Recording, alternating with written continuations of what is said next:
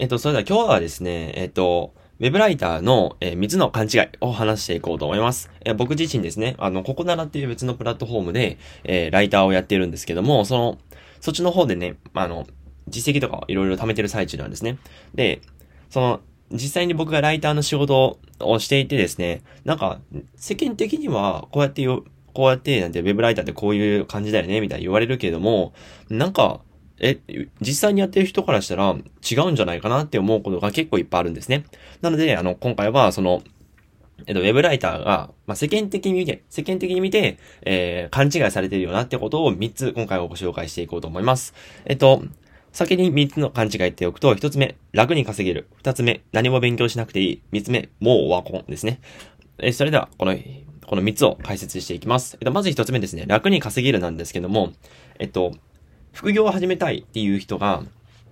あの、最初に、えっと、インフルエンサーの方に、え副業って何すればいいですか？みたいな。副業何、何、一番先、一番初めに何をやればいいですか？みたいなこと、あの、よくね、質問、質疑応答とかでもあるんですね。で、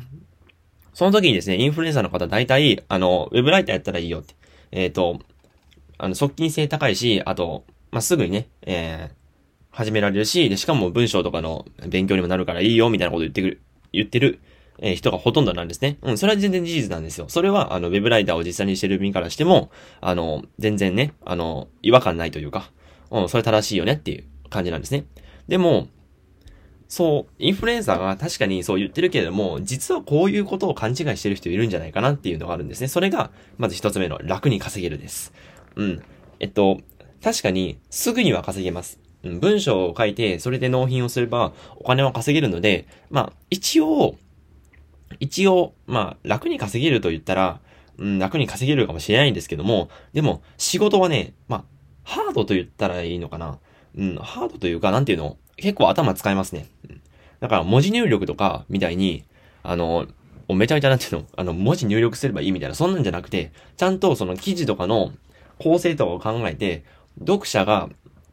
この記事を読むときには、こういうことを意識すればいいよな、みたいなことを、えー、か、そういうのをちゃんと考える必要があるんですね。だから読者目線を持つっていうのが大事なんですね。で、えっと、今ですね、あの、僕が実際に受けてる案件があるんですけども、その案件がですね、まあ、あの、えっと、まあ、あの、言ったらいい、いいのかわからないですけど、まあ、若干、大人の 大人の、そういう雰囲気の、えー、記事を執筆してるんですけども、この記事だって、ただ書いてるだけじゃダメなんですね。書いてるだけじゃなくて、この、こういうところって、この、例えば、えっと、A, B, C っていう見出しがあったとして、その、この A の見出しと B の見出し、実は入れ替えた方が、えー、読者に伝わりやすいんじゃないか。とか、あの、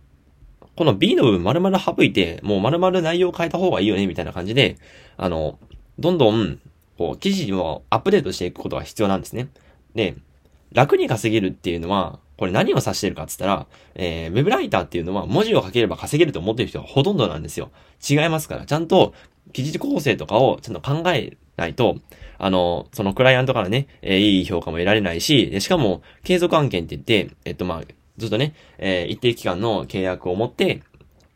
あの、ずっと記事を書いて納品し続けるっていうそういう方式があるんですけど、ウェブライターって基本的に最終的には、えー、こういうこの継続案件っていうのをいただいて、そこから安定収入を得ていくっていうのが基本的な流れなんですけども、この楽に稼げるとか、あの、文字を書いたら稼げるっていう考えを持ってしまうとですね、あの、もう絶対無理ですから、うん。そのクライアントの目線に立って、えー、こういう記事構成にしたら、えっと、読まれる可能性が高くなるというか、えっと、この記事を読み進めてくれる、えー、確率が高くなって、えっと、その、その記事の中の滞在時間が増えていて、SEO とか SEO 的にも有利だよねっていう感じで、ちゃんと、え、クライアントの立場とかに立って、えっ、と、考える必要性があるっていうことですね。はい。えっ、と、まずこれが一つ目。えー、一つ目の勘違いというのは楽に稼げるです。楽に稼げるんじゃなくて、ちゃんと文章、文章を書く、文章を書いて、なおかつ、その構成とかもしっかり考える必要性があるという話ですね。はい。で、次二つ目です。何も勉強しなくていいですね。えー、何も勉強しなくていい。そんなことはありません。はい。あの、プログラミングとかデザインとかだったらね、あの、ある程度勉強しないと稼げないよって言って、言う人がいるんですよ。まあ、それ確かに事実なんですけども、じゃあ、ウェブライターってどうなのって言われると、ウェブライターってあんまり、あの、その、ビキジとかの勉強をしようなんて、あんまり言ってる人いないんですね。で、じゃあなんでそんなこと言わないかっていうと、まあなんか楽に稼げるっていう、まあさっき言った楽に稼げるっていう、そういう風潮がもう、とど、なんていうの？あの、広まってしまって、なんか勉強をしなくても簡単に稼げちゃうよねっていうのが、結構そういう案件がいっぱいあるんですね。なのであの、その、そういう案件とかこなしていくと、まあ勉強しなくていいんですよ、正直言って。でも、本当に web ライターで継続的に稼ぎたいと思ったら、何も勉強しなくていいわけじゃなくて、なんと SEO とか記事構成とか、あの文章術っていうのをちゃんと勉強しないとダメなんですね。で僕もそう思って、えっと、Amazon とかで文章術の本とか買ったし、あの、他にも SEO の本とかね、えー、いろいろ買ったりとかしてます。はい。なので、あの、こうやって何も勉強しなくていいっていうのは実は勘違いで、あの、何も勉強しなくていい。そうじゃなくてちゃんと文章とかの勉強をしないと、こう、ウェブライターで長く続けれることはできませんよという話ですね。はい。あ、えっと、略してスターアサ、スターアサです。えー、さん。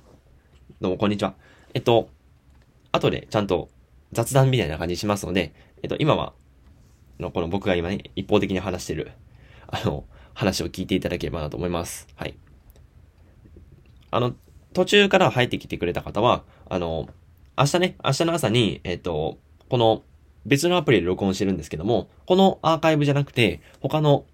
えー、その、ラジオのアプリで撮ったものを、えー、配信しますので、そちらで聞いていただければなと思います。ぜひ、あの、フォローポチッと押していただいたら、あの、あ、電話来たの落ちます。あ、わかりました。えー、それでは明日の朝ね、またあの、聞いていただければと思います。はい。途切れちゃったな。まあまあいいや。えーと、三つ目話しましょう。三つ目話しましょうか。えっ、ー、と、じゃあ、三つ目ですね。えー、ウェブライターの勘違い三つ目っていうのが、えー、もうオワコンですね。そう。これね、よく言われるんですけど、あの、ウェブライターってなんかもうめちゃめちゃ数増えすぎてて、なんかあの、もう稼げないよね、みたいな。もうなんか、このウェブ記事とかはもうとと、整いすぎて、うん、なんかダメだよね、みたいな。ダメだよねっていうか、単価が低すぎて、あの、なんていうのかな。あの、そんなに、ハードじゃないかな。そんなにハードな仕事じゃないので、もう、なんていうのか、ななんていうのかな。あの、なんかあんまり稼げない。効率的にあんまり稼げないよねっていう、えー、文化が滞ってしまってるんですね。でも、本当はそうじゃなくて、確かにウェブライターは多くなってます。ウェブライター多くなってるんだけども、多くなってるんだけども、オワコンとかじゃなくて、それオワコンっていうのはウェブライターがオワコンなんですね。どういう意味かっていうと、ウェブライターをしてる人がオワコンなんですよ。つまり、ウェブライターを、ウェブライターって仕事自体は全然オワコンじゃないです。で、オワコンなのは、ウェブライターとして仕事をしてる人がオワコンなんですよ。そう。で、それどういう人か、そう、オワコンって言われてる人どういう人かっていうと、例えば、文章の勉強してないとか、記事構成の勉強してないとか、えー、SEO の勉強してないとかって、あの、本当に、この、さっき挙げた二つの、えー、楽に稼げる、もう勉強しなくていいって意識を持っちゃってる、ウェブライターの人が、あの、これ、あの、オワコンだ。もうこれ稼げないから、オワコンだっていう、いう、っていう、そういう、なんていうのは、もう悪循環みたいなの陥ってしまってるんですね。で、一方で、ウェブライター全然稼げるよって言ってる人はどういう人かっていうと、ちゃんと SEO とかの勉強して、あの、文章の勉強とかして、あの、ブログもね、自分で書いたりして、ね、ワードプレスの、その、触り方とかもちゃんと学習してる人が、あの、